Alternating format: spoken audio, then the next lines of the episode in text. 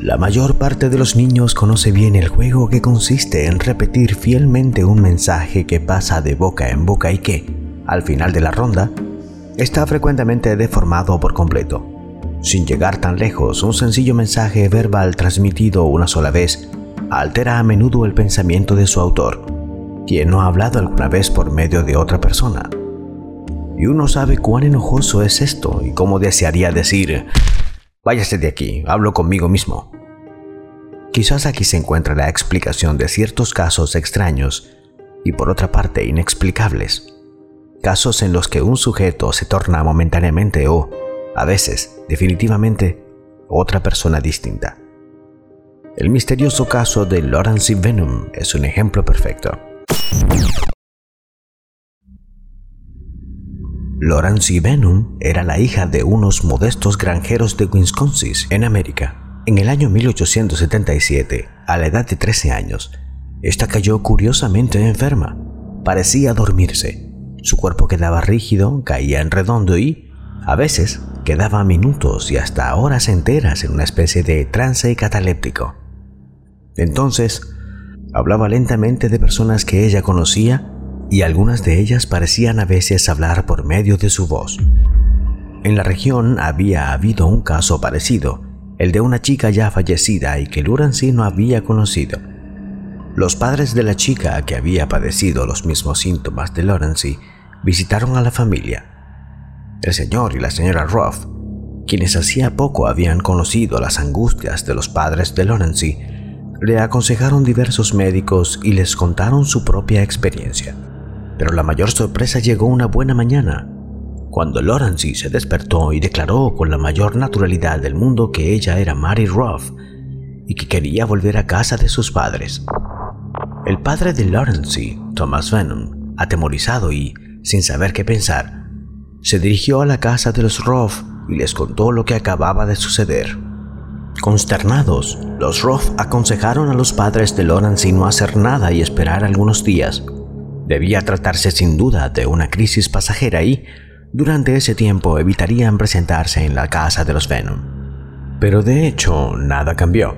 Lawrence trató a su familia como a unos extraños que apenas conocía, a los que imploraba la condujeran a su casa, la casa de los Ruff, porque la retenían alejada de su familia que hacía tanto tiempo no veía. Siempre sin saber qué hacer, el señor Venom volvió a la casa de los Ruff para preguntarles si no querían ir. Quizás su presencia calmaría a su hija y le haría comprender que era objeto de una misteriosa alucinación. Unos días más tarde, la señora Ruff y su hija mayor Minerva se presentaron en casa de los Venom. Lawrence las vio aproximarse a través de una ventana. De pronto, se puso a dar saltos y a gritar: ¡Es mamá! ¡Y mi hermana Nervy! Era la primera vez que ella veía a la hija de la señora Ruff Nadie le habló jamás de su nombre o sobrenombre.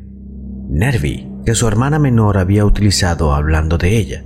Lawrence se echó a los brazos de la señora Ruff y de su hija llorando de alegría. Sintiéndose espantosamente confundidas, las dos mujeres no sabían qué hacer, pero Lawrence las hizo sentarse y se puso a hablarles de antiguos amigos de la familia, y luego de su propia muerte 13 años antes. Les pidió incluso noticias.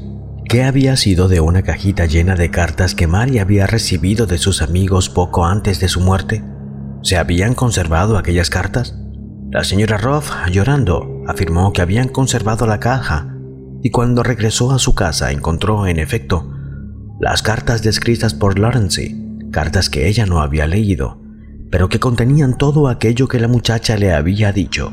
Cuando las dos mujeres se hubieron marchado, Lawrence continuó lamentándose y preguntándose por qué no la dejaban volver a su casa. Los Ruff dudaron. Luego, de acuerdo con los padres de Lawrence, aceptaron quedarse con su hija por algún tiempo. Lawrence misma les anunció que solo podría permanecer hasta mayo, época en la que ya estaría curada y debería volver a su casa. Durante un poco más de tres meses, Lawrence vivió exactamente la misma vida que Mary Ruff, a quien sin embargo no había conocido. Conocía todos los escondrijos de la casa, todas las costumbres de los unos y de los otros, todas sus pequeñas manías, Por ejemplo, cuando la señora Ruff fue a buscar la famosa caja de las cartas, Lawrence y Mary introdujo la mano y sacó un cuello declarando que era el que había lucido en una fiesta infantil cuando era pequeña, lo que era cierto. Un poco restablecida de sus emociones, la señora Ruff empezó discretamente a hacer preguntas a Lawrence con delicadeza. ¿Se acordaba ella de tal o cual detalle? Y cada vez Lawrence Mary o Mary Lawrence daba sorprendentes precisiones. Habló de parientes desaparecidos después de la muerte de Mary, de personas que Lawrence no había conocido nunca, y cuando se le mostraban bocetos o retratos, ella los identificaba sin el menor error. Lo sorprendente fue cuando Lawrence dio precisiones y detalles concernientes a la muerte de Mary. Habló incluso de un incidente que había tenido lugar en la cámara mortuoria que nadie en el mundo, aparte de los padres de Mary, conocía. Ellos no habían hablado de aquello con nadie. Poco a poco, la familia Ruff se convenció de que en el cuerpo de Lawrence y habían encontrado de nuevo a su propia hija Mary. Pero el mes de mayo de 1878 se aproximaba y el día fatídico llegó. Ocurrió una mañana, de golpe. Lawrence y Mary corrió para besar a su madre y a su hermana, y luego teniéndolas abrazadas contra ella, les anunció que su tiempo había terminado. Las tres mujeres lloraban ardientes lágrimas cuando bruscamente la muchacha cayó inanimada.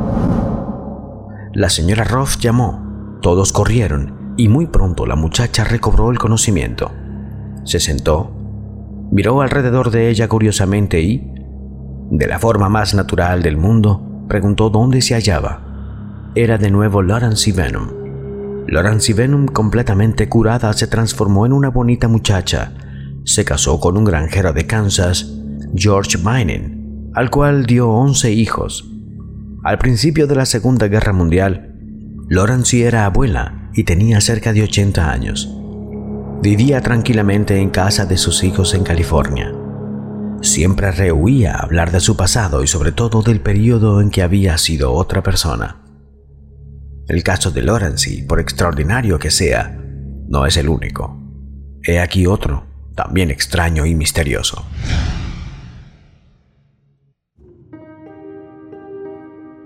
El pequeño John Jurgens no tenía aún cinco años cuando el amigo de su hermano mayor murió a consecuencia de un accidente de casa. No se acordaba ya de él cuando una mañana, cinco años más tarde, bajó gritando que él era Toby. La señora Jorgens miró a su hijo y se inquietó. John era un niño apacible, reservado, que jugaba poco, amante de la lectura, y de pronto parecía mayor, más alegre y lleno de vida, exuberante. Durante casi dos horas, John se condujo como Toby, al que sus padres habían conocido bien, pero al que él, John, no conoció. Cuando volvió a ser, de pronto, el pequeño John, un poco taciturno, no cesó de preguntar quién era exactamente Toby y luego trató de explicar que Toby había estado en él. Se había literalmente apoderado de su cuerpo, de su él, y que no había podido más que dejarse hacer y, enseguida, mirarse cómo actuaba. Aquella misma tarde, Toby volvió. Habló como siempre lo había hecho con la familia Jorgens y los mayores reconocieron enseguida su manera de actuar, sus expresiones, todo hasta su vocabulario. Toby, que parecía verdaderamente ocupar el cuerpo de John, reclamaba en la mesa las cosas que a Toby habían gustado, pero que John no podía tragar. Con gran sorpresa de todos, John poseído Comía todo lo que le había gustado a Toby, pero cuando se hallaba libre de este, sus gustos y disgustos volvían muy pronto. El perro de los Jorgens notaba netamente la diferencia y, a menudo, él era el primero en adivinar la llegada de Toby a John. Su pelo se erizaba y, entonces, no se dejaba tocar por el niño a quien consideraba sin duda como a un extraño. Al cabo de cierto tiempo, los padres y los abuelos del pequeño John se convencieron no solamente de que éste no se burlaba de ellos, de que no se trataba en absoluto de un juego, sino de que, por momentos, tan pronto una hora como un día o dos, John estaba literalmente ocupado por Toby. Y entonces, cuando él hablaba como si fuera Toby, sabiendo que él era Toby, Un día la madre del pequeño John le preguntó tranquilamente si había ido a ver a sus padres. De pronto, triste, John Toby respondió que había ido varias veces a su casa, pero que sus padres o su hermana no parecían ni verlo ni oírlo.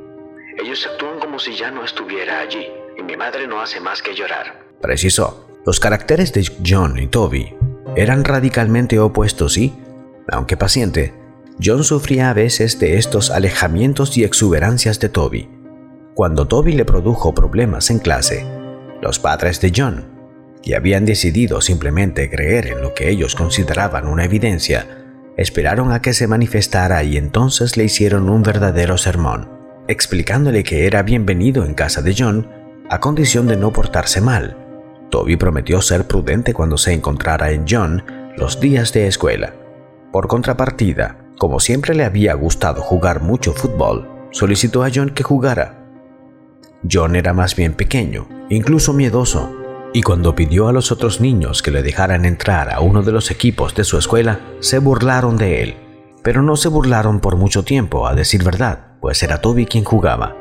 John, impulsado por Toby, pedía con frecuencia dinero a su madre para ir al cine. Un día que John no estaba poseído, suplicó a su madre que no le diera dinero para ir al cine, pues si a Toby le gustaba, él no se divertía mucho con esta clase de espectáculos.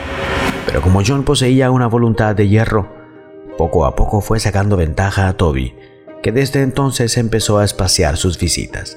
Por fin, un día que los padres de John le hacían preguntas, Toby declaró que ahora sabía que él estaba muerto y que muy pronto tendría mucho que hacer, pues con la guerra la Segunda Guerra Mundial, muchos soldados jóvenes morían repentinamente. No sabían que estaban muertos y era preciso ayudarles a comprender a habituarse. De pronto se había vuelto más serio, lleno de una nueva madurez. Las ocupaciones de John se hicieron cada vez más raras y se espaciaron hasta un día en que desaparecieron por completo de la vida del pequeño Jorgens. Médico consultado había declarado que John era un pequeño alienado a menos que no fuera un mixtificador de genio. Los padres de John no insistieron más. Para ellos, John era un niño inteligente que, cuando estaba ocupado por Toby, daba detalles y precisiones que él no sabía antes y que por lo tanto era anormal.